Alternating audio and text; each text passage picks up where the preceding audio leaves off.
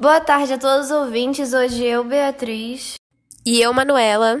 Vamos falar sobre o documentário Dilema das Redes. O documentário da Netflix, entrevistando especialistas em tecnologia, não só revela o que está do outro lado dessas telas, como também como as redes sociais estão reprogramando a civilização e redefinindo os rumos da sociedade. Para quem gosta do tema, fique ligado: o Dilema das Redes está na Netflix desde o dia 9 de setembro de 2020. O filme fala sobre o perigo da coleta de dados que podem casar os usuários individualmente e enquanto sociedade.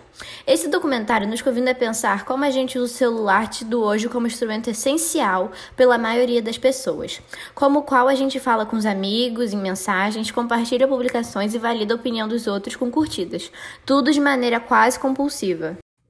É sobre os efeitos dessa compulsão e esse vício em redes sociais sobre nossas vidas que o filme traz esse debate à mesa. Eu acho que é uma enorme falta de privacidade eles saberem exatamente o que a gente faz e fica avaliando quanto tempo visualizamos uma foto no Instagram, por exemplo. Tipo, não faz sentido, sabe? Mas é isso que te prende ali. Eles fazem isso porque funciona. A partir do momento que eles começaram, viram que surtiu um efeito nas pessoas, que é esse grande vício que toma conta da sociedade atualmente. Sim, realmente, mas continua sendo uma invasão de privacidade. E ao invés deles se preocuparem em tornar o celular algo mais viciante, eles deveriam estar fazendo o contrário diminuir o uso desse objeto.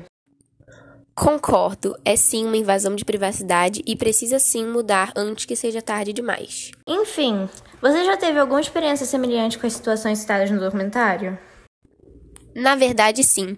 Uma vez eu estava falando com uma amiga sobre uma bala que gosto, e depois de um tempinho, quando abri o Google para fazer uma pesquisa, apareceu a propaganda da bala que eu tinha falado no mesmo dia. Coincidência? Talvez, mas eu acho que não.